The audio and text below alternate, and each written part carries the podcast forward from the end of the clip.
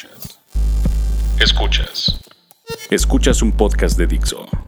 Escuchas Creative Talks. Creative Talks. Creative Talks. El podcast donde hablamos de creatividad, Futuro. innovación, Medios. disrupción Y emprendimiento. con Fernanda Rocha y John Black. Por Dixo, La productora de podcast más importante de habla hispana. por Dixo. Bienvenidos a esta eh, tercera edición especial de las Creative Talks en este fin de década y en esta ocasión hemos hecho una selección de las mejores series de la década. Fernanda Rocha, bienvenida a las Creative Talks. Hola, ¿cómo están todos? Estoy muy emocionada y a la vez nostálgica porque ya se va a acabar y ya no vamos a grabar podcast en este año. Y eso está triste. En cuanto, es- este es el penúltimo programa, la próxima se- semana grabamos uno más y ya, terminamos con un 2019 que en muchos términos fue caótico, pero que celebramos con estas ediciones especiales que son totalmente ajenas a lo que hacemos todo el tiempo en las Creative Talks, pero que han sido tremendamente divertidas.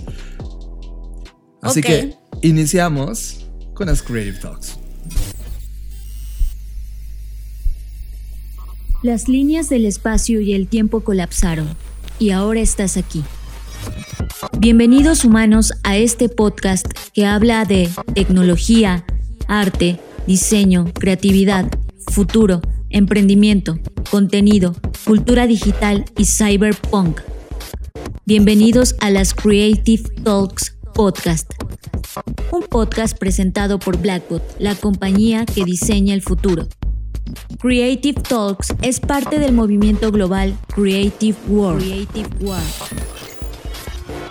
I tried to convince people to slow down, slow down AI, to regulate AI. This was futile. I tried for years. Nobody listened. Nobody listened. Nobody listened. Ok, bienvenidos a esta tercera edición especial y penúltima del 2019 y de la década. Y vamos a hacer un recuento de las series que más nos gustaron en todos estos 10 años. Y recuerden que también en esta casa, en Dixo.com, tenemos eh, dos podcasts que hablan de cine y que hacen reseñas increíbles. La Linterna Mágica con Miguel Cane, que le mandamos saludos. Y Filmsteria con Salón Rojo, Penny Oliva y Josué Corro, al que también les mandamos un abrazo.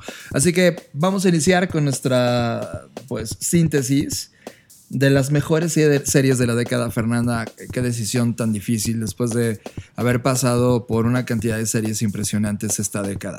Sí, al mismo tiempo me hace pensar en, en las cosas que inviertes tu tiempo. Es decir, ¿cuántas cosas vemos, hacemos, vivimos y no nos damos cuenta? O no la.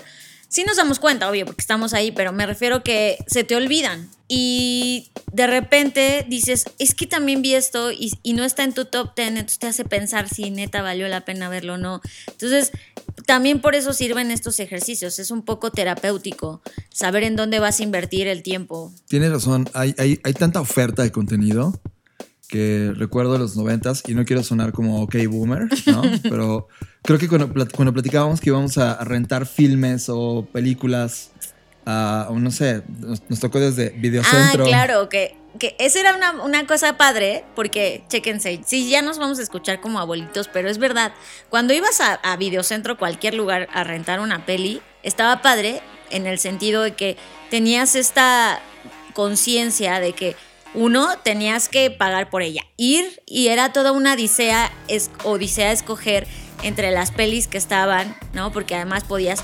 físicamente Caminar, caminar entre los pasillos, ver las portadas. ver las portadas, leer las reseñas y arriesgarte, ¿no? Porque no había tanta información sobre la peli, el internet no es como era hoy.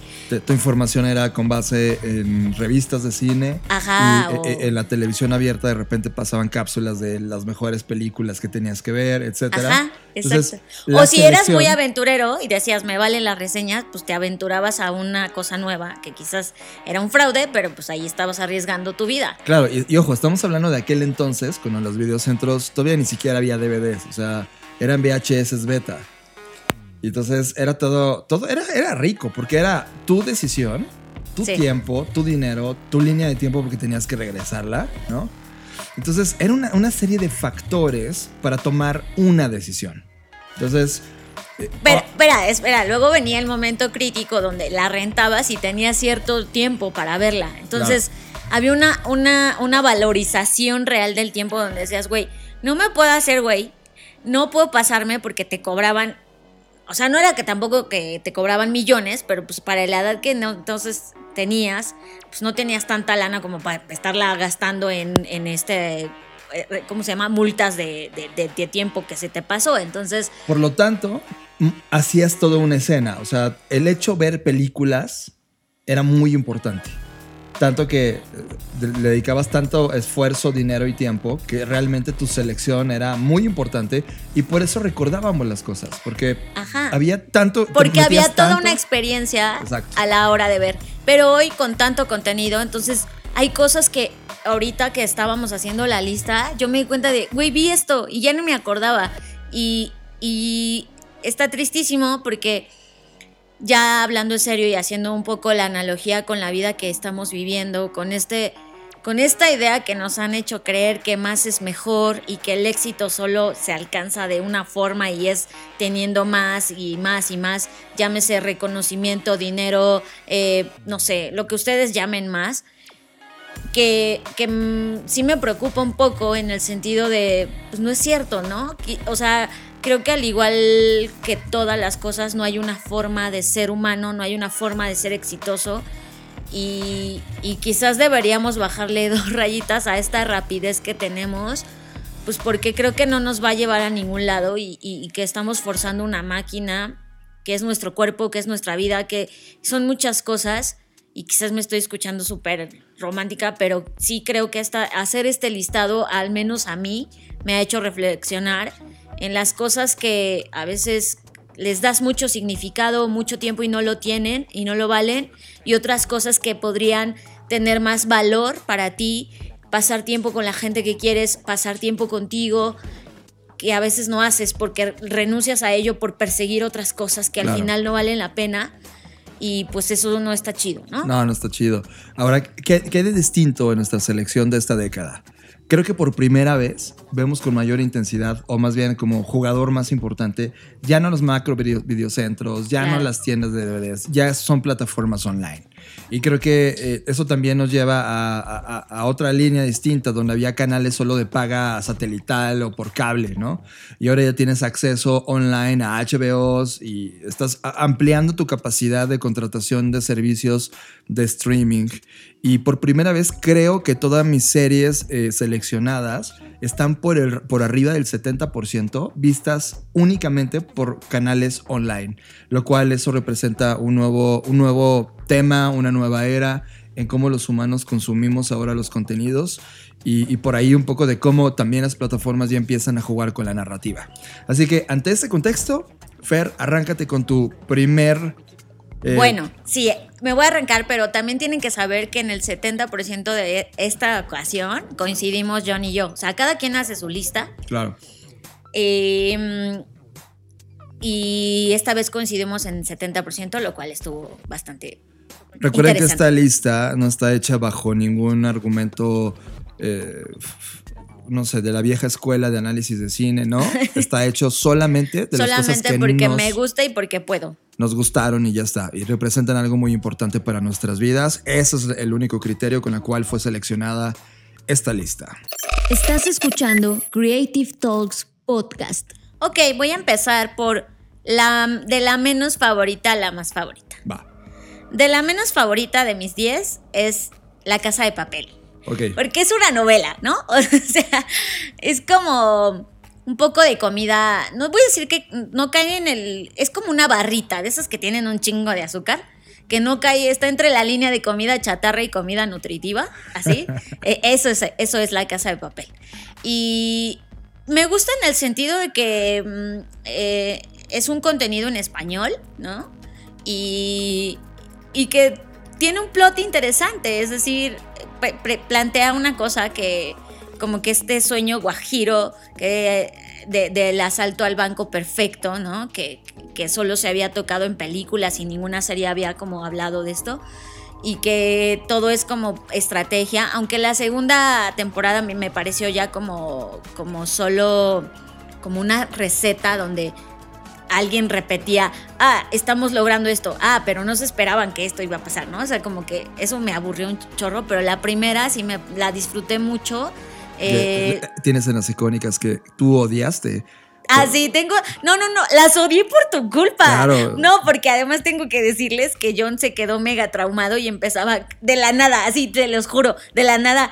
Vela, chao, vela. Y yo, güey, ¿qué te está pasando? chao, chao, así, chao. así, y se ponía así. Y yo, obvio, por eso la odié, porque era todos los días escuchar a John recitar Vela, chao. Y era Todavía como, me acuerdo en las reuniones cuando, cuando íbamos al centro y estaba Chapu y este. ¡Qué horror, sí! Charlie, ¿no? Ah, eh, Centro, como saben, es uno de nuestros clientes.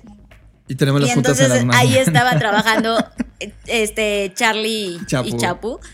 Y, en- y entonces de repente en la junta también salían eh, los tres con estas cosas. Y pues, Sí, cantábamos los tres el Bella Chao. qué horror, qué Fue, perroso. fue una de las escenas. No, pero fue una de las escenas. es- Lo que pasa es que habla no, de ya, ya, sí, es como sea, mucha camaradería, es un Es tema de dudes. O sea, es como Ah. de, mira, estamos, estamos portándonos mal, estamos haciendo una gran travesura, estamos yendo Es como este, este, este, este bromance que le dicen. Es un bromance. Es, es absolutamente un bromance, ¿no?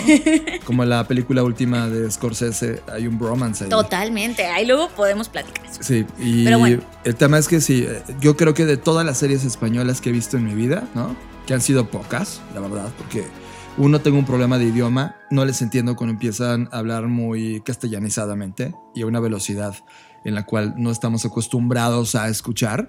Entonces se vuelve muy complicado el entendimiento, pero esta serie eh, creo que hace muy claro el arco narrativo, creo que la, la forma en cómo nos lleva a lo largo de la historia en estas tres temporadas, porque fue la primera y la segunda fueron como un, un shot, ¿no?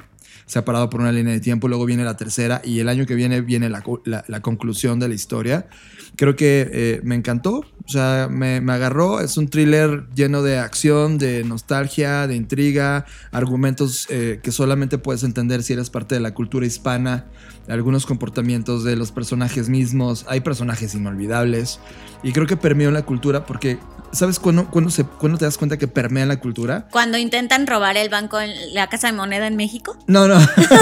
que por cierto tuvieron éxito. No, oye, buen punto, no lo había pensado. Cuando llega Halloween y te das cuenta que el uniforme Ah, claro. está ahí, ¿no? Y entonces te das cuenta que esto va mucho más grande y que trasciende a la plataforma digital y se convierte en parte de las opciones eh, pues para poder celebrar un momento en particular en la vida offline. Creo que la Casa de Papel, Fer, sí, sí coincido, es la, la mm, menos importante de las más importantes de esta década. Estuvo en nuestro, en nuestro listado y también yo coincidí contigo. Creo que eh, pasamos muy buenos, muy buenos momentos viéndola esta y todavía falta la conclusión que se va a hacer en el 2020. Esperemos que cierre increíble y que Helsinki y todos los que están ahí nos vuelvan a sorprender junto con el profesor en historias que ya no sean tan predecibles. El, el último bloque fue absolutamente predecible y yo tuve un amor final porque tuve oportunidad de viajar a España, a Madrid y estuve frente al lugar donde se grabó, entonces tengo un, tengo un romance también analógico de las cosas donde se graban las cosas y ocurren las cosas.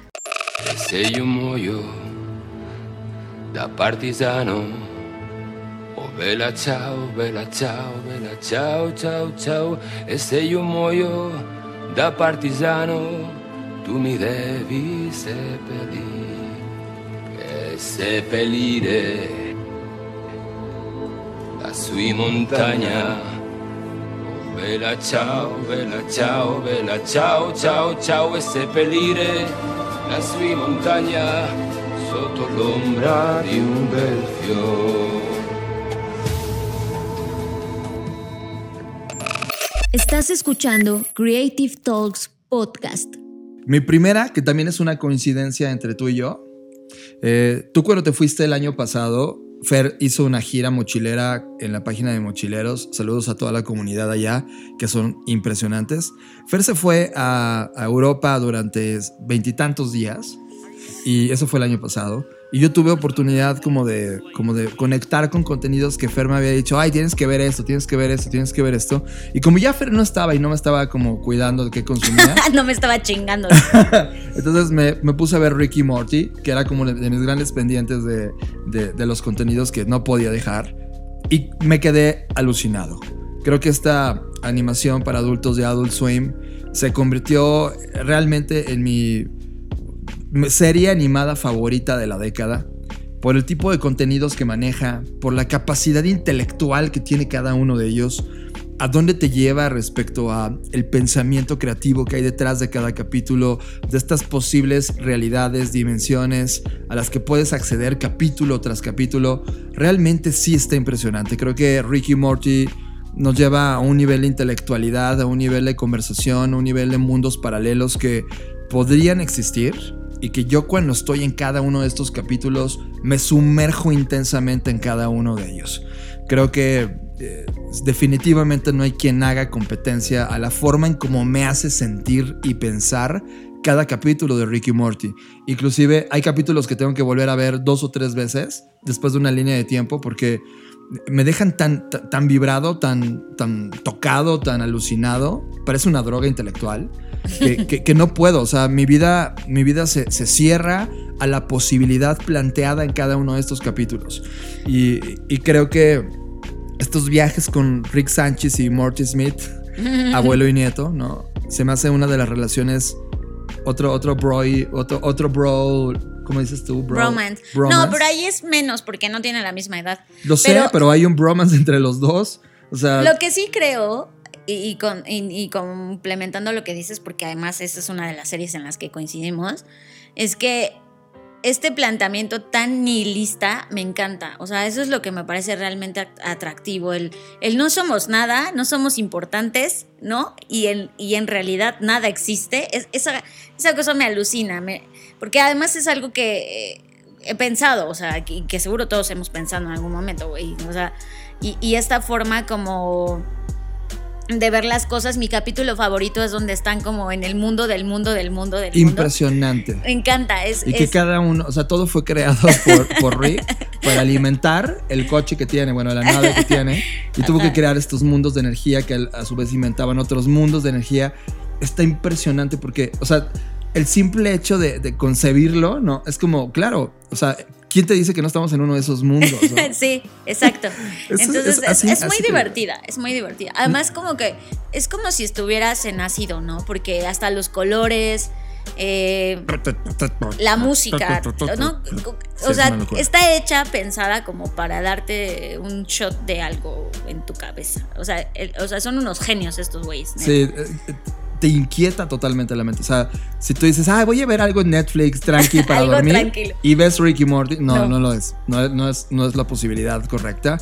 Eh, sí es como para darte. Es como si, te dejaras de caer de cabeza de un edificio donde atraviesas del madrazo y se te prenden las neuronas. Eso me pasa con Ricky Morty. Y no puedo ver más de dos seguidos. O sea, es uno y paro y, me pierdo. O sea, tengo que meditar para, entender la existencia, de, la posibilidad de este lugar. Qué genio las personas que están detrás de esta serie.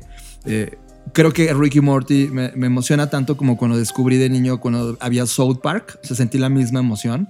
De, cuando, de cuando descubrí South Park. la misma como atrevimiento, ¿no? Es como, uy, es, muy divertido. Es, es como si estuvieras haciendo algo mal, solo que en este, en este en, este, en esta parte de, mi vida se siente tan bien. Claro. Ah, hola a todos, soy Rick.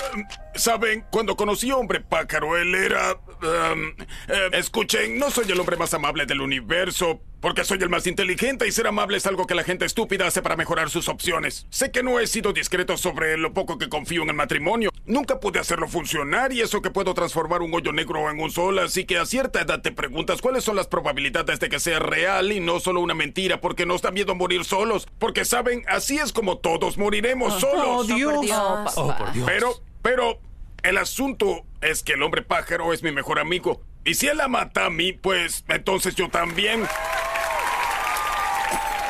Por la amistad, por el amor y por mi más grande aventura hasta ahora, abrirme con otras personas. Sí, brindo por eso, infeliz. Gracias. Estás escuchando Creative Talks Podcast. Muy bien, pues pasemos a la mía, que ya me quitaste Ricky Morty. Ah, no, no me lo quitaste, pero. eh, The End of the Fucking World. Me encanta. Es que soy darks, pero sí tengo corazón. Entonces, me gustan las películas, eh, contenidos que muestran el amor sin ser tan pinches románticos, asquerosos y ridículos y cursis. Y como este amor real de, güey, el amor apesta. O sea, siendo honestos, el amor apesta. Entonces me gusta eso de The End of the Fucking World, porque el amor apesta y es así, lo muestran así, es como, güey, está de la chingada y es esta misma persona que te hace sentir hype y que te hace sentir down al mismo tiempo en diferentes momentos, en distintas circunstancias, pero no puedes dejar de estar porque, porque humanos, ¿no? Y nos gusta esto. Y por eso me encanta. Y además la actuación de ambos me, me parece increíble pinches adolescentes así como haciendo las cosas como un adolescente actúa de esta manera tan estúpida, absurda, pero con tanta razón filosófica desde el punto de vista de ellos. Me encanta y me encanta cómo muestran esta parte de, neta, hay momentos en la vida que estás dispuesto a hacer todo por alguien. No importa qué, o sea, obviamente en la serie lo llevan al extremo, ¿no? Pero me gusta eso, y me gusta la narrativa, y me gusta la fotografía, la paleta de color, o sea, me parece hermosa. O sea, creo que si tuviera esa edad diría, no mames, quiero ser como ellos, así, sí, si estuviera morra, ¿no? Obvio, que te meten a la cárcel. sí, es como, güey, que es que sí. O sea, la verdad esa serie me hizo cuestionarme como, güey, ¿qué es la vida? O sea, ¿qué, qué, haces de tu vida? ¿Qué, qué? Como que, ¿cuándo fue la última vez que hiciste algo estúpido? O sea, ¿y qué? ¿No? Es como, es muy irreverente, es como muy, ¿y qué? ¿Y qué si lo hago? Sí, lo entiendo. Yo, yo no me dejé seducir tanto como tú. Eh, me, hizo, me hizo enojar, ¿no? No está en mi listado, pero cómo disfruta la música. La música me parece sensacional.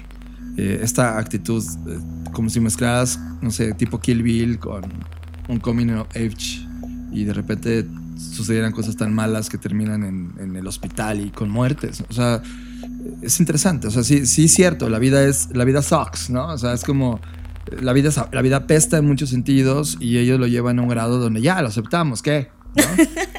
es interesante, es, esta desfachatez de los personajes. Eso, eso me gusta, me gusta. Arrogancia. siento que me falta tres pesos de esa actitud. Ya, 2020 ya me la voy a pasar ahí ya. Es que ella luce como, como si entendiera todo, todo de la vida. O sea, es como, ay, me voy a casar, ¿no? Y es como niña, ¿sabes? Hay, tanto, tú desde la perspectiva, ojo, estoy hablando desde una perspectiva de un tipo que nació en el 81, como 38 años. Ves eso y dices, güey, yo no estaría tan seguro de la decisión que estás tomando. Pero, pero es que es justo eso. O sea, es, es como, güey, ¿cuántas cosas estúpidas no hemos hecho? O sea, por más inteligente que seas, por más centrado, en algún momento de tu vida has hecho una cosa que dices, güey, ¿por qué demonios hice eso? Y está bien, está bien. Me gusta eso. Hay que normalizar lo raro, ya.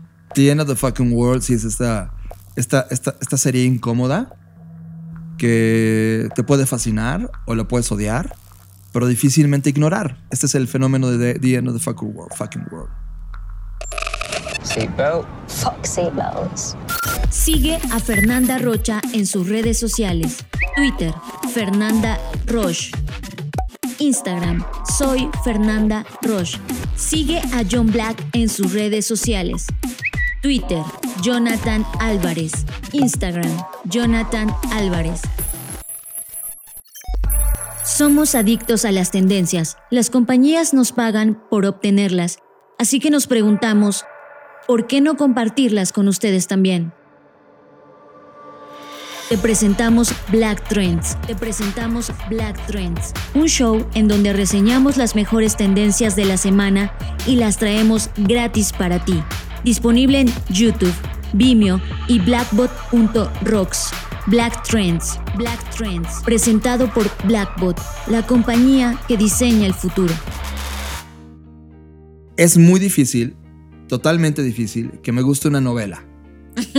Muy, muy difícil. Ya sé por dónde vas. Y, sí, pero sí. Big Ay, aquí pon por favor el.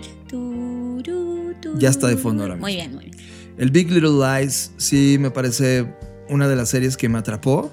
Ojo, tengo que decir algo importante. Nicole Kidman es una de estas mujeres que haga lo que haga, tiene mi atención.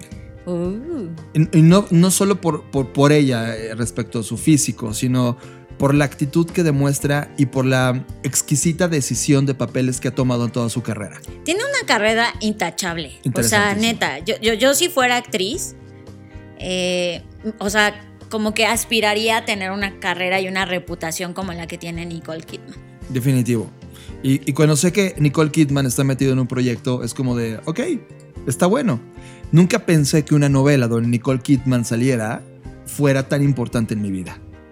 Y, y sí, el Big Little Lies se convirtió en esta novela, esta drama, ¿no? Llena de sarcasmo, con la perspectiva femenina de cómo se ataca la vida en ese lugar en particular al lado de la costa, que puede de alguna manera reflejarse en muchas de las cosas que tú eres como ellas y que sufres como ellas y, y- anticipa ciertos momentos que tú has vivido y de repente ves en ellas el cómo lo van a resolver y lo resuelven.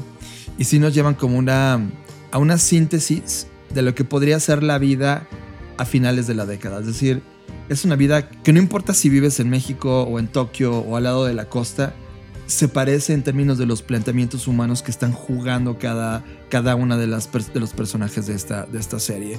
Me envolvieron, me parece una serie eh, desde una perspectiva totalmente femenina, lo cual se agradece porque de repente solo hay la postura masculina y siempre es los mismos planteamientos de poder y todo lo que hablamos nosotros los hombres.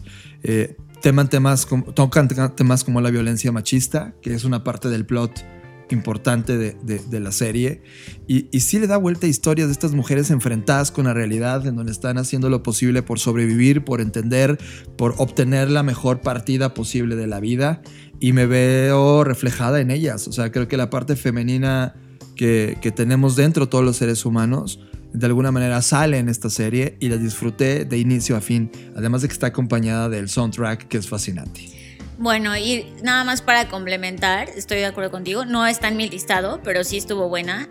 Y además, además de Nicole Kidman, que por supuesto es perfecta y hermosa, eh, pues están las otras actrices que también me parecen brutales, ¿no? El papel de la suegra, que es esta... Ay, se me olvidó el nombre. La que la hace de El Diablo, ¿viste? A la Sí, se me olvidó. que olvidé. Bueno, ella, ya sabrán quién es. Es, que es- es Este, un elenco impresionante. Sí, el elenco está está súper padre. Y, y sí, sí me gustó, pero no está en mi top 10. Lo siento, John, por desi- desilusionarte. Qué difícil, porque te imaginas que toda la selección de personajes termina en no, no me agradó. No, pues no lo digas así, se oye horrible. O sea, sí me gustó, pero no está en mi top. Yo A sé. Meryl Streep, muchas Meryl gracias. Esa mera. Sí, esa mera. Además está esta, ¿cómo, cómo se dice? Reese eh, Witherspoon. Witherspoon, ajá. También, o sea, creo que Todas, todas son. en mi adolescencia crecí con sus películas. También está la nieta de este, la morenita. Bueno, ya luego platicamos de eso. Pero bueno, el punto es que sí estuvo buena, pero no está en mi lista. Y quien sí está en mi lista, mi siguiente es Estás escuchando Creative Talks Podcast. de House of Cards. House of Cards, pues ya saben que es esta serie donde lastimosamente en, ya no podemos hablar tanto de este Kevin morro Spacey. de Kevin Spacey, pero bueno, pues es que ni modo así es. Hay que separar un poco al autor de su obra o no, dependiendo si lo quieren hacer. Pero sí, me parece que es una serie como es siento que es como un clásico o que se está convirtiendo y se va a convertir en un clásico por la temática, la era, la postura, todo lo políticamente incorrecto que de ninguna forma cabría hoy en este momento. Creo que nos los mostró la serie, ¿no? Y que además habla de estos temas en los que estamos inmersos de alguna forma u otra todos. Entonces, eh, pues me gusta, me gusta por eso, o sea, porque por la temática, por la actuación, por las cosas que, que toca, por incluso también por las cosas que pasaron detrás de escenas, ¿no? Y eh, creo que es una serie que está ahí, que se va a quedar y que vale la pena. Yo no sé, Fer, cómo. O sea, el aporte histórico de esta serie es, es enorme. Ajá. Fue la, de las primeras series en la historia de la humanidad que se construyeron algorítmicamente. Sí, Es decir, eh, mezclaron temas con personajes y a partir de ahí armaron la historia que, by the way, estaba en paralelo con, el, con lo que estaba ocurriendo en la vida nacional de los Estados Unidos. Y te dejaba entender qué significaba el juego de poder dentro de la Casa Blanca y cómo, cómo estaban estas esferas conectadas. Yo no sé cómo esto se va a leer a 20 años, por ejemplo, alguien que se siente a ver House of Cards, si lo va a ver como un ejercicio histórico nada más y va a sentir la misma, la misma, el mismo sentimiento de haber vivido en paralelo mientras eso estaba al aire, ¿no? O estaba online. Creo que es un golpe en la mesa interesante de lo que ocurre cuando juegas en la línea del tiempo en paralelo y ya veremos cómo envejece. Creo que también muchas de estas series pueden, pueden ser muy interesantes en la selección de la década, pero como van envejeciendo, van teniendo un segundo, tercer giro y de repente adquieren mucha relevancia y otras la pierden. Creo que House of Cards eh, peligrosamente tiende a, perderla por, por este tema de la línea del tiempo tal cual. No está en mi top, no está. Eh, me perdió eh, desde la segunda temporada me perdió a mediados de la segunda temporada. Ya, ya también se había convertido ya en una novela política y dije, ay, ay.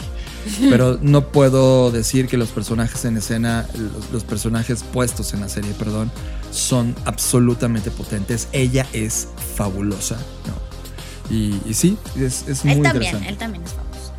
Estás escuchando Creative Talks Podcast. Eh, hay una serie que es una culpa de nosotros, o sea, verla fue como culposo, ¿Cuál? pero no culposo a lo negativo, sino, sino culpa de como ser humano dices, no mames, yo hago eso, ¿no? Creo que American Horror History, en, en cualquiera de las temporadas que veas, nosotros comenzamos con Freak Show y luego Mm, nos la ya. seguimos, ¿no? Creo que las American Horror Story son, son must, son perversas, son depravadas, son dulces, son pequeñas antologías de maravillas que, que- que son puestas en una serie de, de momentos, personalidades, de brujas, de magias, de personas deformes, de, de momentos que te horrorizan.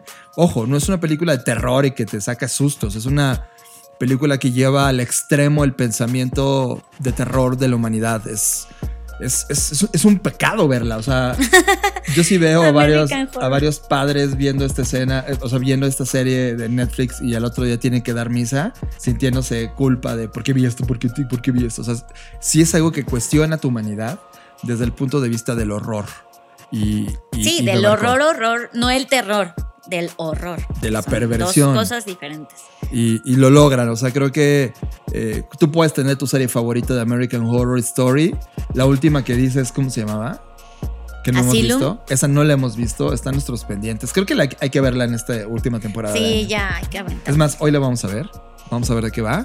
Pero creo que sí, se convirtió en una de mis series de la década que, que me mantuvieron, que sentí cosas cuando la vi, que me horroricé, que sentí per- perversión, que critiqué y de repente me vi reflejado también dentro de ese lugar. Estás procesando Creative Talks Podcast. Mr. Robot. Uf, Es una chulada. Me encanta, me encanta el plot, me encanta él. es que Mr. Robot es como, como, como lo que hacemos todos los días en Blackbot, puesto en serie. Solo que nosotros no nos chingamos a las compañías todavía. Sí, o sea, yo podría. Eh, para los que no saben, en mi tiempo libre me dedico a hackear. Entonces, yo podría ser él, en muchos sentidos. Me identifiqué mucho con, con él, con, con lo que hace, con la forma en que mira al mundo, de esta forma tan Hostil, hostil. pero verdadera. Y, y debo confesar, sorry por la gente que nos lo está, nos está viendo, no, no lo tomen personal, pero mis habilidades sociales son muy pocas.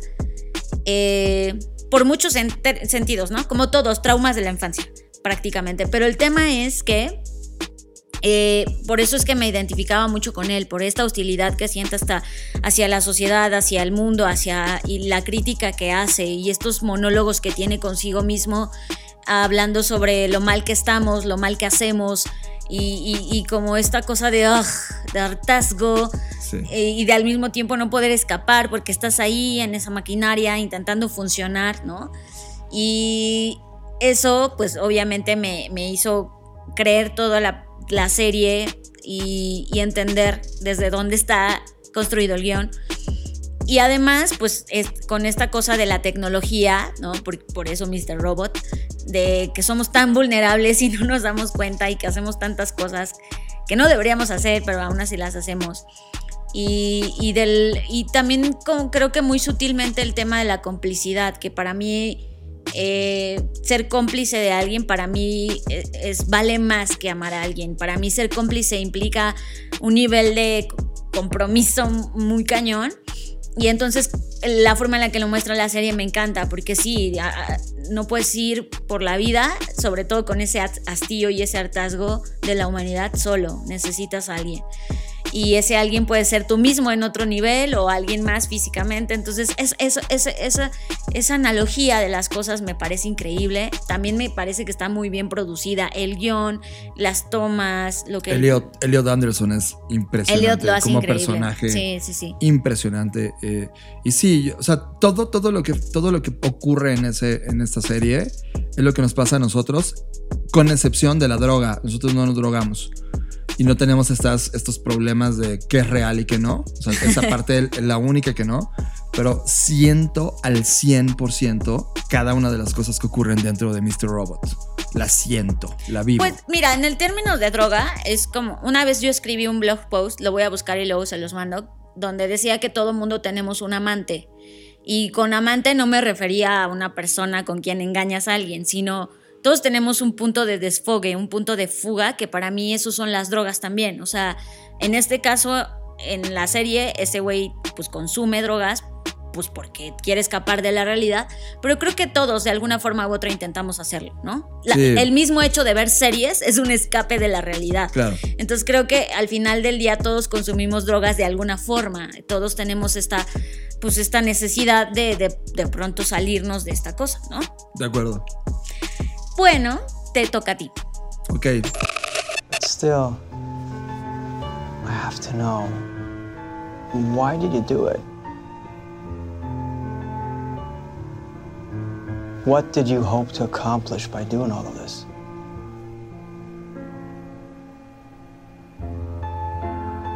I don't know.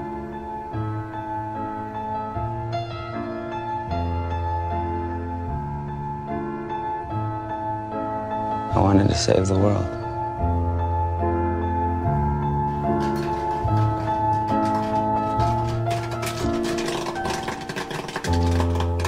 Estás procesando Creative Talks Podcast.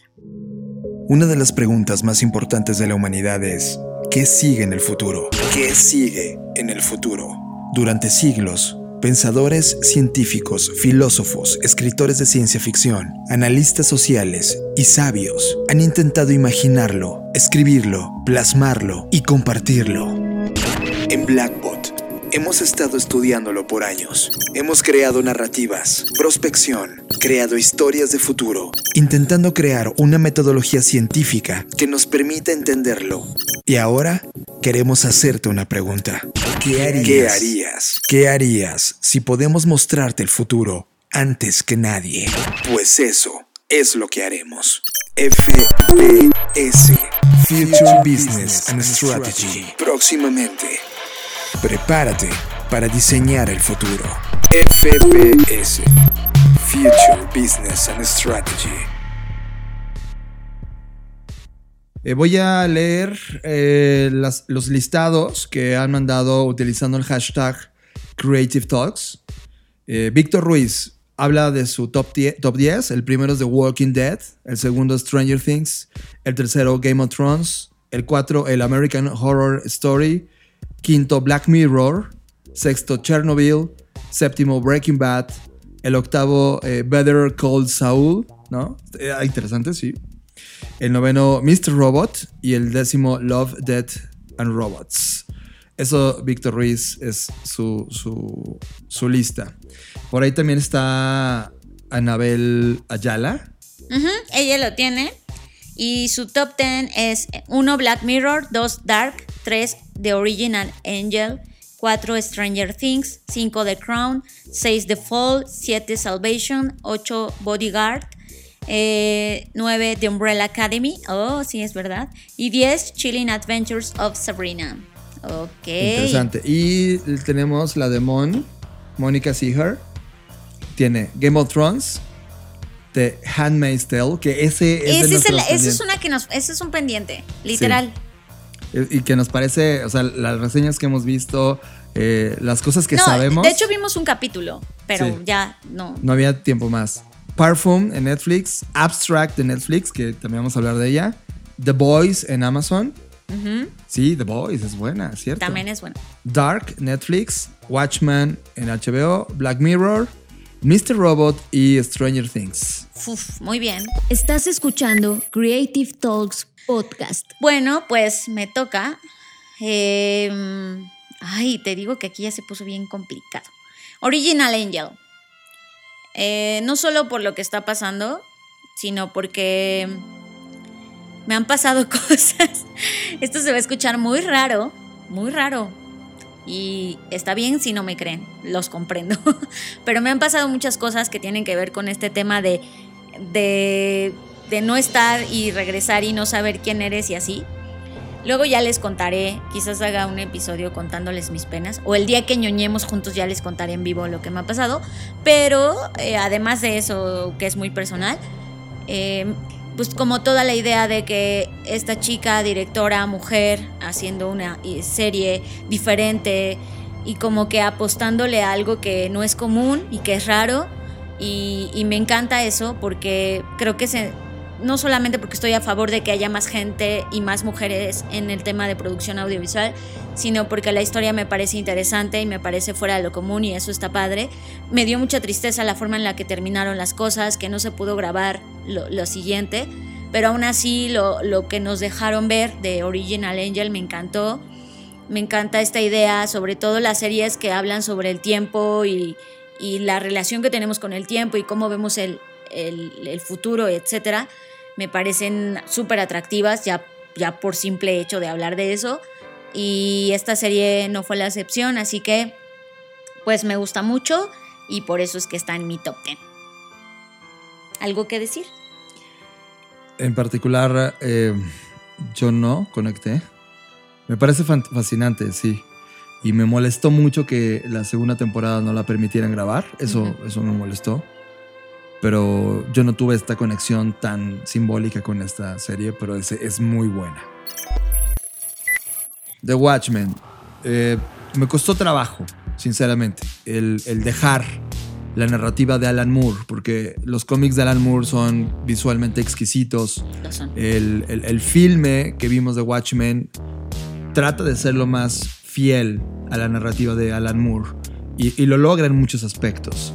Eh, poder ver la historia del señor Manhattan y ver este poder aniquilante que posee y esta desfachatez y desinterés por la humanidad ¿no? que, que toma después de, de pasar una temporada con nosotros. Y cuando regresamos a este universo de los Watchmen, cuando regresamos a este Tulsa y, y puedes entender un poco del contexto ya social, económico, político del mundo post-Watchmen, ¿no? Te das cuenta de lo que afecta en las líneas de tiempo tener esta, este grupo de seres eh, superhéroes que, que, exploraron su punto de vista desde la humanidad brutal que son cada uno de ellos y cómo crearon toda esta, esta visión post-vigilantes, post-apocalíptica del mundo que, ahora ya no es eh, aceptado que los Watchmen sigan en la escena. Creo que es una serie que nos empuja desde, de- desde inicio hasta el fin a verla, a conectar. Está llena de cambios de, la historia misma, de las conexiones que tienen cada uno de los personajes. Creo que Watchmen eh, es el inicio de algo que va a contar con mucha más complejidad y estoy absolutamente seducido por la carga y el contexto político, económico, social de la vida actual o de la vida de cualquier momento de la humanidad reflejada en los personajes actuales en Tulsa. Eh, estoy alucinado, me parece el tema de injusticia racial, el tema de planteamiento de poder, el tema de vigilancia y seguridad, eh, todos estos temas políticos que nos están tocando vivir, estos pensamientos supremacistas están presentes en esta, en esta serie. Watchmen lo retrata de una manera fascinante y creo que si nunca leyeron el cómic, que son impresionantes, toda la, colección o la antología que pueden conseguir ahora afuera, y ven el filme antes de la serie o ven el filme después de la serie, van a poder tener una lectura de Watchmen que la puede llevar a un tema de culto definitivamente. A mí me parece eh, impresionante lo que está pasando cada capítulo en Watchmen. A mí me encanta también. Mi personaje, obviamente, eh, pues me, me siento muy atraída por, por esta idea de que exista el señor Manhattan. Sí. O sea, por lo mismo que hablábamos en Mr. Robot, ¿no? Como esta idea de ugh, los humanos. Tasco de la humanidad y su poder, ¿no? En- Entonces, pues sí, está, está, está muy padre, véanla. Todo- ahora mismo falta un episodio para que termine esta primera temporada, a ver con qué nos sorprende. Y al final me gusta también porque es una historia de amor, y- aunque no lo parezca. Entonces, eh, habla del amor también desde otra perspectiva, desde el sacrificio. Desde el sacrificio, la complicidad nuevamente y De- muchas del cosas. renunciar a lo del que re- eres. Sí, totalmente. Entonces, está padre. Y, y sí, estoy de acuerdo contigo, aunque no está en mi top 10, porque sabes, como que se me hace injusto. O sea, sí lo entiendo, está en 2019, la lanzaron, pero, pero igual iba a estar en mis top 10 del siguiente año. no lo sé. Claro, pero es, es como, es como lo que le pasa um, a Mad Men, por ejemplo. Mad Men comenzó la década Ah, claro. pasada. Sí. Y, y- y- y- y puede estar dentro de mi top, pero no, no nació en esta década, ¿sabes? Sí, sí lo entiendo. Entonces, eh, The Watchmen, si hablamos que puede ser lo mejor de la década que sigue, es injusto. Y tenía que entrar porque entró en el 2019. Entonces, hoy, hasta hoy, lo que hemos visto de Watchmen ha sido lo suficientemente poderoso en, en mi perspectiva y lo que ha significado para mí, para poder desplazar a los que estaban ahí y quedarse en ese lugar. Estás procesando Creative Talks Podcast. Ok, siguiendo con mi listado, voy a hablar de Black Mirror. Y bueno, seguramente ya, ya todos sabemos que es Black Mirror, ya vimos algún episodio. Y a pesar de que Black Mirror no es algo, no nos habla de algo que no exista, es decir, todas las cosas que están en Black Mirror existen y ya hay emprendimientos haciendo eso, solo lo llevaron a un mundo donde se masifica y se hace social. Aún así, me parece increíble el ejercicio que hicieron porque creo que es un esfuerzo necesario de poner en el mainstream temas que son muy relevantes y en los que casi nunca pensamos como humanidad, colectivamente me refiero, seguro sí hay gente que piensa en eso, pero me refiero que la mayoría de las personas no lo piensan. Y es como, ¿qué pasaría si? ¿no? Que de ahí parte la ciencia ficción de esta pregunta del ¿qué pasaría si eh, las abejas se convierten en robots? ¿no? ¿Qué pasaría si eh, podemos existir después de la muerte, etcétera, etcétera. Entonces, me gusta, me gusta el plot, me gustan los personajes, me gusta cómo en la última ataron todas las historias. eh, me encanta el capítulo de Nosedive, me encanta, hay, muchas cosas que me gustan de Black Mirror. Me encanta la visión, me encanta que se haya masificado, me encanta, me encanta que a muchas personas les como que les quebraba la cabeza cada vez que, que lanzaba. Me encanta también todo el hate que levantó de, ay, viene", ya sabes, de siempre. Me encanta, me encanta todo lo que pasó alrededor de Black Mirror. La expo que se hizo donde exhibieron todos los productos. Eh, hay capítulos que todavía siento que me duelen las entrañas, como el del oso que era la mamá, ¿no? Y, y que le dice, oso, Oso te, te ama. ama. Esa, Oso te ama. Sí, no, esa, esa, esa, esa, me hizo sentir tristeza sobre la humanidad, ¿Era sobre oso lo o que está pasando. No, era un oso. Y bueno, o sea, ya, creo que ya se habló mucho de Black Mirror. Quien no ha visto a estas alturas Black Mirror, no sé qué ha estado haciendo. Pero está bien, no los juzgo, está bien. Sin embargo, creo que Black Mirror es una serie que se va a quedar en memoria de todos. El último ejercicio que hicieron de Bandersnatch, no, no soy tan fan. Eh, creo que, que estaba medio flojo, ¿no? En muchos aspectos. Eh, sin embargo, entiendo, ¿no? La innovación es así, no siempre le pegas a la primera y está bien, ¿no? Y bueno, Yo creo que con Bandersnatch todos estamos juzgando Bandersnatch desde la postura de que en la línea del tiempo eso es un Atari y lo estamos juzgando con ojos de Xbox. sí, claro, ¿sabes? por eso te digo, así es la innovación. Así Al es la principio innovación. está... Pero, pero el tema es como, ay, sí, está muy chafa, muy mal. Ha- Hazlo tú. No, claro, pues obvio ¿Sabes? no lo. Ay, este, no, no. ¿Sabes? Sí, sí, sí, lo estoy juzgando desde mi sillón, o sea, sí, O sea, lo sé. Si hubiera, o sea, desde mi punto de vista, Black Mirror, yo no quiero, yo no quiero hablar más de la historia, pero quiero- solo quiero poner que es la joya de la década. O sea, es la manera en como nadie nunca antes había jugado con nuevas narrativas. Nunca nadie había llevado la ciencia ficción a un terreno hiper cercano que te duele y te hace crear conciencia. Que cada vez que vamos a dar una conferencia a algún lugar, la referencia es, ah, como en Black Mirror. Y es, lo vueltas diciendo, es real, ¿sabes? Es- Sí. este, este pensamiento que ya masificó, lo lograron. O sea, creo que Sí. hicieron sexy hablar de innovación y tecnología cuando nadie de los nerds del pasado habíamos podido hablar sexy de un tema de estos. Lo sé, por eso digo, celebro que se haya masificado, porque pocas cos- cosas son eh, que provienen de la ciencia ficción que se vuelven tan, tan mainstream, como dices tú. Así es. Muy bien, te toca.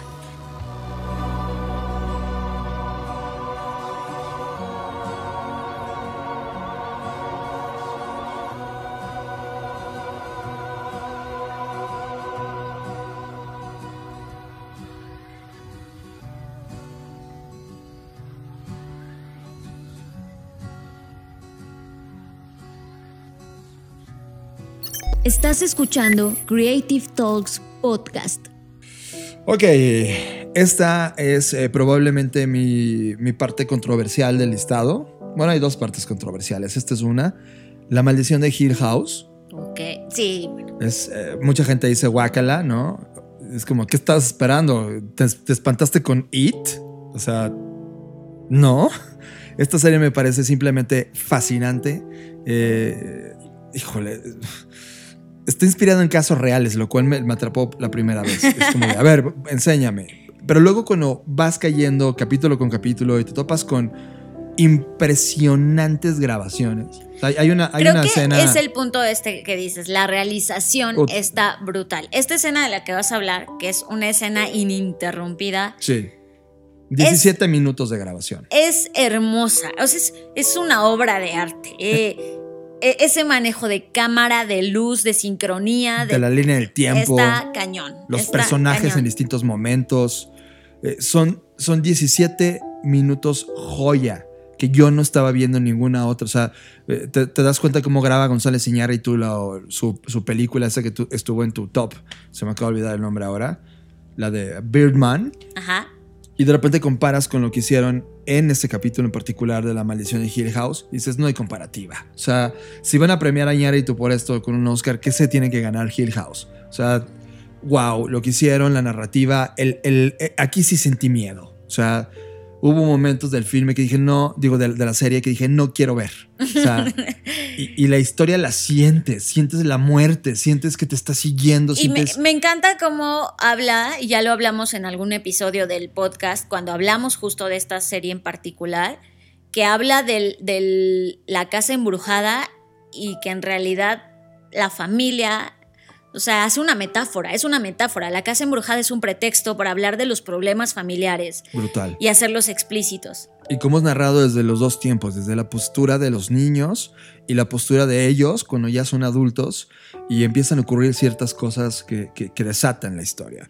Creo que sí, es una novela puesta en, en una serie de manera magistral, una novela de Shirley Jackson de los 60, Fer, a inicios de los 60 Sí. esta novela fue publicada. Y, y- y bueno, la verdad es que si no le has dado una oportunidad, déjate seducir. Y sobre todo en estas noches de luna llena, donde se hace muy especial, eh, sí es algo que debe estar en tu listado, La Maldición de Hill House. Estás escuchando Creative Talks Podcast. Ok, pues me acerco cada vez más peligrosamente al final. Chernobyl. Y hablando de temas sobre lo difícil que es llevar algo real a la ficción, aunque pareciera lo más sencillo, creo que es lo más complejo, porque es lo que conocemos y ya tenemos un prejuicio sobre esas ideas lo que hicieron con Chernobyl, la forma en la que nos mostraron esta tragedia que nos aconteció como humanidad en ese momento donde había una lucha espacial, una lucha tecnológica, como siempre la ha habido, pero en ese momento mucho más clara y, y- y- sobre todo esta pelea y esta batalla Rusia-Estados Unidos que ah, eh, estaba tan evidente y, y la desgracia que ocurrió a partir de este error humano y la forma en la que Rusia quería negarlo y esta forma de el deber ser de esas personas que se sacrificaron eh, por el resto de la humanidad prácticamente, porque sin ellas no, o sea, la mitad de la población hubiera desaparecido. y, y, me parece brutal. Me hizo llorar, me hizo sentir culpable, me hizo sentir enojo, me hizo sentir rabia. Eh, la fotografía está impresionante, intachable.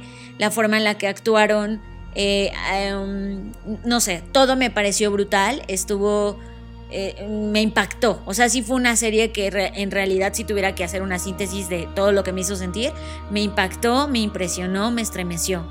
Básicamente, me, me- tuvo pensando bastante tiempo después, como qué pasó, por qué hicimos esto, ¿no? Eso me hizo sentir muchas cosas y por eso está en mi listado, es de mis favoritas.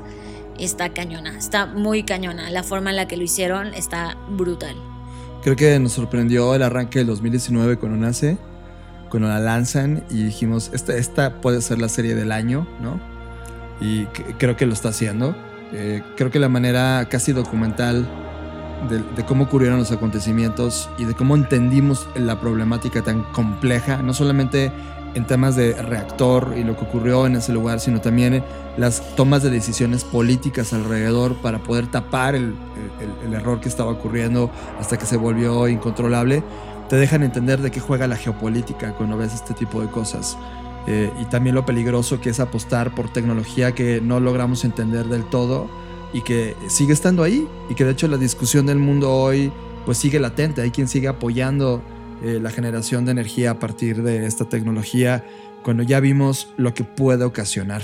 Creo que nos deja una reflexión interesante para la toma de decisiones que sigue y nos deja entender la paranoia de ese año de 1985, si no me equivoco, cuando ocurre este acontecimiento que, que sinceramente no lo logras magnificar hasta que no lo logras ver en una serie como Chernobyl, Chernobyl, que trata de llevarnos a ese momento histórico y sentir exactamente lo mismo que ellos. Estás escuchando Creative Talks Podcast. Ok, estaba hablando de mi siguiente, que es Abstract. Eh, creo que esta década en particular, Fer, si Ujú. pudiera sintetizarla, fue un reencuentro con el diseño. O sea, si puedo definir profesionalmente qué fue lo que ocurrió, tuvo un reencuentro absoluto con el diseño. El diseño no solo visto como algo que plasmas eh, gráficamente, sino esta conexión que tiene el diseño con el pensamiento de diseño, con el diseño de futuros, con el diseño de productos, con el diseño de estrategia, con el diseño de diseño, ¿sabes? Hay un tema eh, fascinante alrededor del concepto diseño y Abstract se convirtió en una de mis series favoritas porque retrata algunos de los pensadores más importantes alrededor de la escena del diseño. Llámalo arquitectos, diseñadores, artistas visuales, eh, gente que está metido en la creación, diseño automotriz, arte gráfico, ilustración, cualquiera de estas ramas que el diseño hoy en día está colapsando y, recreando, escenografía, fotografía, y nos deja entender cómo lograron hacer lo que hicieron. Y los nombres que aparecen son impresionantes. Desde el arquitecto danés Bjerk Ingels hasta Christoph Niemann, me parecen impresionantes.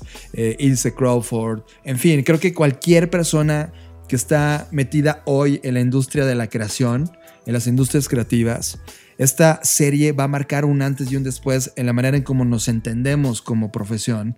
Y, los que no tienen nada que ver con industrias creativas, si ven uno de estos capítulos, logras entender al máximo qué significa crear. ¿Cuál es el papel de la creatividad detrás de cada una de estas ejecuciones? Creo que eh, Abstract marca un antes y después en la manera en cómo se crean documentales alrededor de todas las personas que hacen posible las cosas que consumimos todos los días, que usamos todos los días y que no nos habíamos atrevido a preguntar o no nos habíamos pasado por la cabeza el quiénes son esas personas detrás de los objetos, de las cosas que usas todos los días. Sí, coincido contigo. Ya hemos hablado de Abstract en el podcast y no me queda más que agregar que es fascinante, es exquisita. Eh, creo que la última, se- eh, la última Temporada. temporada. se enfoca mucho más al. eh, Hasta parece una clase, ¿no? Más que una serie, parece como una clase de diseño y me encanta por eso. Es, es exquisita y estoy de acuerdo que esté en tu top 10. Estás procesando Creative Talks Podcast. Ahora voy con la mía, que ya es la novena que les digo. Ya estamos a punto de terminar. y es Dark.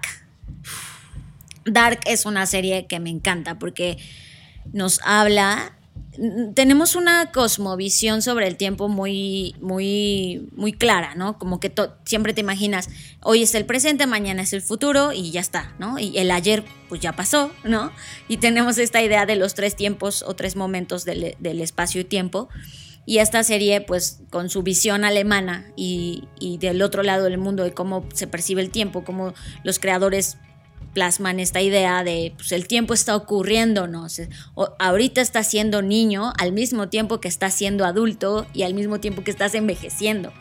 Y eso me parece brutal porque a mí ya les dije que estas historias de que tienen que ver con el tiempo y el uso del tiempo me parece fascinante. Entonces es una serie impecable también desde el punto de vista, mi punto de vista sobre la fotografía, sobre el guion, sobre los personajes, sobre estos colores fríos y, todo este contexto que aparece en los, todos los momentos, en todos los tiempos en los que se presenta la serie, e- es exquisita. So, es- me, me tuvo atrapada y, y me daba mucha risa cómo se generaran estas infografías de, a ver, para entender Dark tienes que cruzar esto con esto y esto con esto, ¿no? Y, y nos dimos a la tarea de hacerlo porque, porque era compleja y me gusta que haya contenido complejo y no solo como, ah, ya vamos a hacer esto que es muy fácil y sigamos la receta, receta como casa de papel, por ejemplo, ¿no? O sea, que está en mi listado, pero pues ya sé que son estas barritas que no Es te nutren, pero fórmula. está padre, ¿no? Entonces, el soundtrack, me dicen, está de 10, está increíble, está... eh, todo está perfecto en esa serie. Me encanta. eh, Si no la han visto, véanla. Eh, y, y neta, es una de mis series favoritas de esta década por todo lo que me hizo pensar, por todo. Además, creo que es contextual, ¿no? Yo también estaba en un momento donde me importa mucho cómo vemos el tiempo, me importa mucho entender o intentar entender las distintas perspectivas de cómo entendemos el tiempo como humanidad y por eso es que esta serie está en mi casi top one de, de las series de Casi la, top one. de la década. Pues sí, yo coincido contigo. No está en mi listado por un tema de no competir contigo. Ay, y todas las demás que estuvieron. ¿Qué Lo que pasa es que no, no tenía, o sea, íbamos a coincidir. Dark nos hizo sentir un manejo del tiempo impresionante. Y estos, estos momentos de wow, estos eh, Sí, o sea, había momentos. Hay giros de tuerca que ya te esperas, ¿no? Como que dices, ay, ¿quién seguro. es este güey? ¿Por qué apareció ahora? Ajá, y te das pero hay que otros que, que te sorprendían, que decías, güey, ¿qué, ¿cómo que el hijo es el papá y el hijo al mismo tiempo? ¿No? O sea, Que de alguna manera, por ejemplo, si pones lo que pasa en Dark es muy parecido con lo que pasa con el Doctor Manhattan, ¿no? Que está presente en todas las líneas del tiempo al mismo tiempo. sí, de I don't feel the present o algo de past, ¿no? O Sí. algo así como, no, no, o sea, al final es como, no siento, no sé qué significa el pasado, no, no tengo ese concepto. Y creo que Dark nos, nos hace pensar un manejo distinto de cómo están conectadas acontecimientos que creías que no tenían nada de significado con cosas que se convierten en la trascendencia más importante de la historia. Y eso me inquieta. Te inquieta, es una serie inquietante.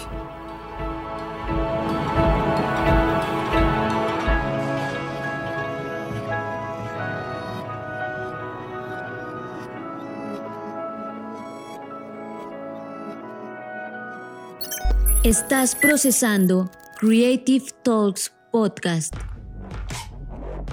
Muy bien, te toca. Ok, mi serie, las dos últimas. Love, Death and Robots. Wow. Creo que.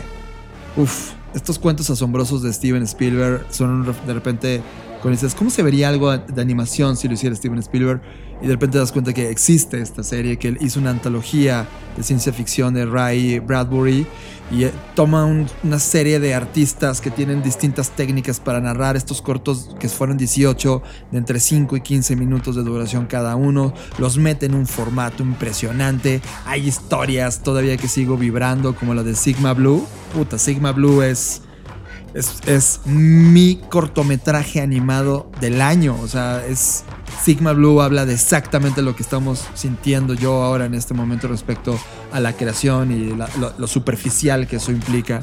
Eh, Love, Death and Robots me lleva a un tema de, cuestionamiento de la humanidad, de, estos escenarios de futuro probables donde, donde pueda que todo vaya para allá y de repente se vuelve en momentos distópicos que, que dices, hijo, la probabilidad de que esto ocurra puede ser alta si hacemos las cosas mal. te cuestiona, te divierte, te confronta, eh, te reflejas y, te, y te, hace, te hace pensar que sigue. Y de repente hasta como los mismos robots, hay un- el capítulo cuando los robots visitan a lo que era la humanidad, ¿te acuerdas? Este tipo museo, pero de la realidad.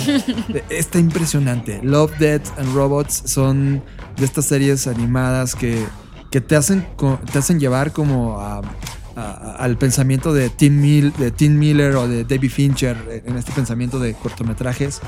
Ah, es, es una exquisitez.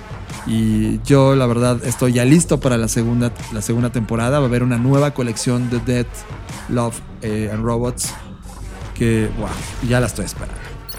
Estás procesando Creative Talks Podcast. Ahora voy a decirles mi última. Y es Years and Years.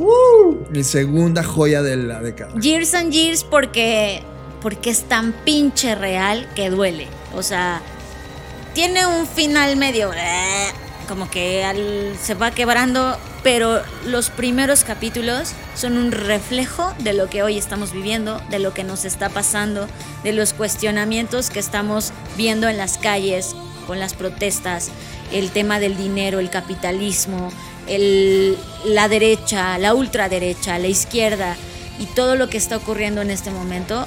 Years and Years es una serie que es un, desde mi punto de vista, una evidencia, una señal de lo que nos está ocurriendo en este momento y que, y que estamos así a, un minuto de que nos pase lo que, lo que plantea la serie, ¿no?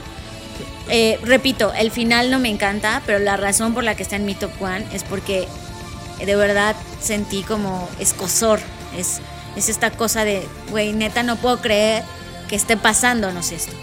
Y, y me encanta la forma en la que lo abordan desde el punto de vista de una familia que está en un contexto en Europa, pero que prácticamente Reino eso Unido. está pasando en Reino Unido, pero que prácticamente eso está pasando en todo el mundo, nos está pasando en Latinoamérica, nos está pasando en México.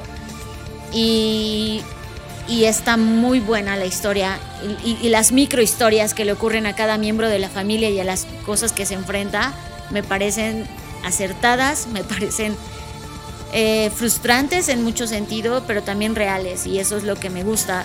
Creo que al final las historias, desde mi punto de vista, deben, deben ser como, no sé, como esta cosa de que te hagan pensar algo, ¿no? O sea, hay, hay entretenimiento que, que- que está padre, pero hay, otra, hay otro tipo de contenido que, que te deja con esta incomodidad de, güey, ¿tú qué estás haciendo para, para que ese futuro no te alcance? Creo que yo sentí lo mismo que tú. Me parece una obra maestra el cómo retratas la realidad política, social, económica, eh, sobre todo desde el pensamiento del Reino Unido, de Londres, y, y también el, el juego geopolítico internacional con Trump y las elecciones y sus problemas con China. Impresionante también cómo lo lleva. Y lo dejan, nos deja sentir este escenario con un tipo de drama de This Is Us. ¿Te acuerdas de This Is- This Is Us? Sí, claro. que impresionante también, pero con este toque de Black Mirror, pero llevado a la realidad. O sea, es como lo sientes más cercano, aunque no eres, aunque yo no vivo en Reino Unido y nadie de ustedes que está escuchando este podcast vive ahí. No, ¿qué, es el- ¿qué tal si sí? En la- en las estadísticas no tenemos reproducciones de Reino Unido Mm, interesante. hasta ahora. Pero este drama de, de, de, de Years and Years sí te hace sentir miedo por lo que podemos ser como clase social y a donde inevitablemente nos estamos moviendo. Es, es alucinante en realidad. Esta es mi segunda más importante del año y coincido contigo, la tuya es la primera y me parece simplemente un must de la década. Estás escuchando Creative Talks Podcast. Mi gusto culposo, y esta puede ser como el menos importante de mi lista, es el mundo oculto de Sabrina. Ok, interesting. Lo que pasa es que eh, en mi pasado, o sea, yo, yo sí compraba los cómics de, de- de Archie. Y el- de hecho, eh, Riverdale, que es otra de las series que no está en mi lista, pero que sí nos atrapó, o sea, sí, sí nos atrapó. Entre Riverdale y Sabrina, Sabrina es bestialmente mejor. Además, eh, sí, sí, sí estoy enajenado con la actuación de Sabrina. La verdad es que me vuelve loco cómo esta niña que vimos en Mad Men de repente ya puede interpretar a, a Sabrina. Se llama, ay, se llama Kiernan eh, Shipka. Kierna Shipka, ajá. Me, me parece increíble. La gente dice que esto sí me sorprendió, John. Sí, sí me sorprende. Hay, hay una. Tengo que confesarles. o sea, yo, me- yo me dejé llevar. En algún punto nos consideramos también como entes oscuros. Y de alguna manera Fernanda tiene una idea de que la Biblia, por ejemplo, eh, ¿quién te garantiza que le estás rezando al bando nuevo, al bando bueno, no? Y esta, esta serie te plantea justo esta división. Es como de, oye, ¿y si Mr. Satán resulta ser el bueno, no? O sea, la verdad, te puedes convertir en adorador de Satán después de ver Sabrina. El último capítulo de la temporada 2, no sé si es el último o el penúltimo, donde Sabrina ya toma posesión y empieza a, a recitar eh, la Biblia negra. Yo le puse pausa, o sea, le puse mute, porque sí sentí, o ¿Sentiste que se te metía algo?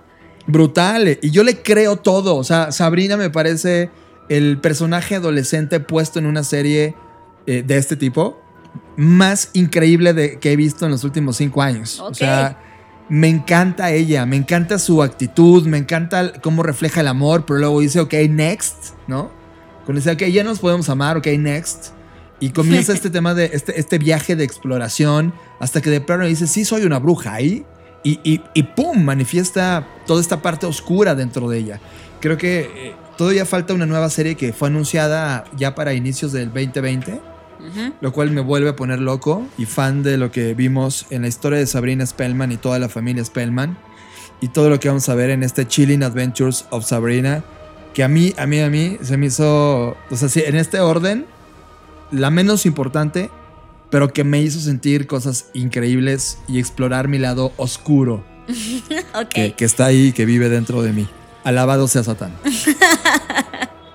Pero hablando en serio, y esto, esto que dices es muy importante porque eh, ahora que estoy haciendo el reporte de tendencias que ya pronto, pronto tendrán en sus manos, eh, una de las tendencias importantes que viene y se avecina en los próximos, en- bueno, en el siguiente año, es justamente este tema del- de las brujas y del reencontrar, las mujeres buscando reencontrar su lado brujil, por decirlo de alguna forma. Y eso me parece muy empoderador, muy importante y muy necesario, porque creo que las mujeres tenemos poderes que no hemos logrado o vislumbrado y podido conectar y me parece importante por eso. Pero pues este fue nuestro top 10 de series de la década. Eh, no sé, John, que, algo más que quieras decir. Pues estoy muy emocionado porque les decía que eh, prácticamente los últimos cinco años hemos visto series en plataformas de streaming. Y ahora que estamos en pleno inicio de la guerra de streaming, eh, por ejemplo, ahí está Mandalorian, que no hemos podido ver, ¿no?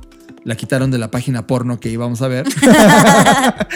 este, sí, en verdad, estaba en una página porno y la quitaron. Ya no la pudimos ver. Pero eh, creo que viene una explosión de nuevas historias que van hasta a, a seducirnos a lo largo de la siguiente década. Y estoy como un niño con dulces, ¿sabes? Eh, Así, sentado en mi butaca, esperando. Como eh, el meme de Michael Jackson, dices. Ah, con las palomitas, claro. Sí, ándale, así. Pero ¿sabes qué? Lo, lo más interesante de esta guerra es que te, te, te invita a ser parte de la guerra. Entonces también el 2020 me parece un momento interesante de nuestra vida, en mi vida personal también, donde nos podríamos atrever a hacer un cortometraje, largometraje o una serie. Estamos en una, una posibilidad de hacer lo que se nos pegue la gana a todos los creadores. Y creo que vamos a estar viendo nueva sangre, nuevas ideas que nos van a sorprender y nos van a llevar a mundos que no habíamos pensado que existían y nos van a hacer estremecer y cuestionar las cosas como solamente estas historias nos logran hacer. Es un viaje fascinante y, fue exquisito compartirlo con ustedes, evidentemente. Pues es verdad. Eh, la verdad es que estos últimos días esta- eh, hemos estado recibiendo mensajes súper padres de las cosas que esto les provoca.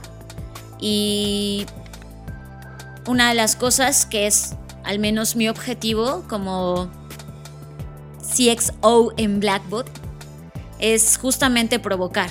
O sea, yo no tengo otra intención más que esa porque creo que la provocación es, es, es la antesala de la acción y la antesala del descubrimiento de muchas cosas.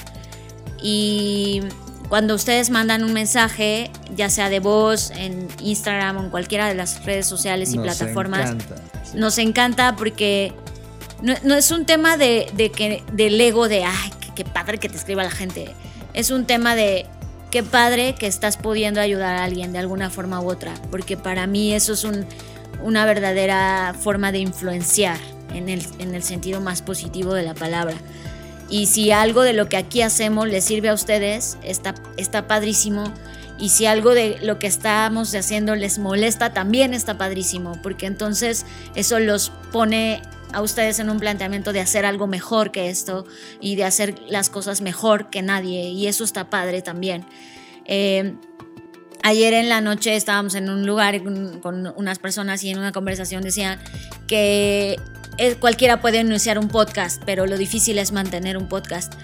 Creo que sí, que cualquiera puede iniciar un podcast. Qué bueno que sí, así. Qué bueno que cualquiera pueda hacer un podcast. Y no creo que lo más difícil sea mantener un podcast. Creo que lo más difícil es que tu podcast tenga valor y que ese valor se venga de vuelta y no en términos de dinero ni en términos físicos que podamos ver, sino en términos de que las personas te escriban y te digan, gracias porque gracias a esto dejé mi trabajo, gracias porque gracias a esto estoy haciendo estas cosas, gracias porque descubrí que podía hacer otras cosas. Para mí eso es lo más difícil que un podcast puede lograr y el hecho de que este año lo hayamos logrado, para mí es suficiente. O sea, es de los mejores logros con, con los que me quedo este año y me motivan y me animan a seguir haciéndolo el próximo año. Y por eso también vamos a tener estos encuentros eh, físicos, porque queremos trascender y romper la pantalla. Está, está padre que nos vean, está padre que nos escuchen. Es un placer acompañarlos en sus coches, en el tráfico, donde quiera que En la nos escuchen. panadería. En la panadería, en el baño, Abrazos. donde quiera que nos escuchen. Espero que teniendo sexo, no, porque eso sería horrible. Pero Espera, con la música de la década está bueno. Ah, bueno, sí, con eso sí igual puede ser. Pero donde sea que nos escuchen, pero queremos sentirlos, queremos verlos, queremos conocerlos, porque eh, eh, en estos últimos meses nos hemos tomado el tiempo de poder sentarnos con la gente que nos escucha. Gilberto estuvo desayunando con nosotros hace unos días y es bien padre porque te das cuenta que esa gente es real y, y- y tiene, y tiene sus propios retos, problemas, ilusiones. Y está bien padre porque creo que en un mundo donde estamos hiperconectados y desconectados al mismo tiempo, está bien padre de repente sentarse a la mesa, comer con alguien y, y platicar de lo que sea. Y, y eso está increíble y eso es algo por lo que vamos a, a, pues no sé si a luchar, pero a intentar lograr el, el siguiente año. Así que eso está increíble. Eh, gracias por todo lo que hacen por nosotros, por los mensajes, por escucharnos, por recomendarnos, por pelearse con los demás, por defendernos. Y, y sí, tampoco se sientan mal. O este podcast lo sabemos desde que lo hicimos, no es para todos y eso está bien. Y, ojalá algún día sea para todos, que también estaría increíble, pero no, es algo que nos, que nos preocupe en el buen sentido de la, expresión. Este podcast lo vas a escuchar cuando sea el momento indicado, cuando tengas que escucharlo y está bien para nosotros. Y gracias por, por permitirnos pasar tiempo contigo. Todo lo dijo Fer. Se llevan lo mejor de nosotros, lo mejor que pudimos hacer en este año, las cosas que aprendimos, el lugar donde estamos, los retos que tuvimos que enfrentar, el pararte y hacerlo, porque el hecho de dedicar parte de tu vida a transmitir cosas y a hacerlas con amor eh, es parte de una disciplina que también se convierte en esto. Y gracias a ustedes por, por estar ahí, por ah, recomendarnos a más personas, por, por hacerse presente. Creo que cuando lo hacen, hacen que todo esto tenga sentido. Y, y sí, en definitiva, esperamos algún día estar en el top one, ¿no? De las cosas que escuchaste en el año o en la década y dijiste, fuck, eh, sí, mi vida la entendí o, o tuve importancia de- después de que vi esto o que me acercaron esto. Creo que cada una de las canciones que hemos hecho en, este- en estas eh, ediciones especiales, canciones, este, filmes y ahora eh, series, eh, representa para nosotros algo y los creadores, esa gente que se sentó un día a ponerlo en una hoja en blanco y escribió, escribió el primer guion o el primer acorde y terminó en esta obra final, eh, la recompensa final no se trata de dinero ni de fama, sino de lo importante que fue para alguien esa creación tuya. Y creo que es al final del día la razón por la cual toda gente como nosotros hacemos lo que hacemos todo el tiempo. Gracias en verdad y, reconozco cada una de las acciones. Nos despedimos. Esta fue la penúltima edición de las Creative Talks. Eh, De este año, porque luego dicen, pero ¿por qué ¿Cómo ya no? para siempre? de este año. De este de este año. Y la siguiente emisión, para los que quieran participar, usando el hashtag Creative Talks, díganos el listado de sus top 10 libros de la década. Uf, eso va a estar muy interesante. Ese sí va a estar perro. Eh, pues muchas gracias. Nos vemos en el futuro. Ah, yo soy Fernanda Rocha. Me pueden encontrar en todas las redes como Fernanda Roche. Y a Blackbot también lo encuentran como Blackbot Rocks en todas las redes. Y. Mi nombre es John Black Spellman. y me pueden encontrar en todas las redes como Jonathan Álvarez. Y nos vemos en el futuro. Dixo presentó Dixo presentó Creative Talks. el podcast en donde hablamos de creatividad, innovación, medios, disrupción y emprendimiento. Con Fernanda Rocha y John Black. Por Dixo, La productora de podcast más importante de habla hispana. Nos escuchamos en el futuro.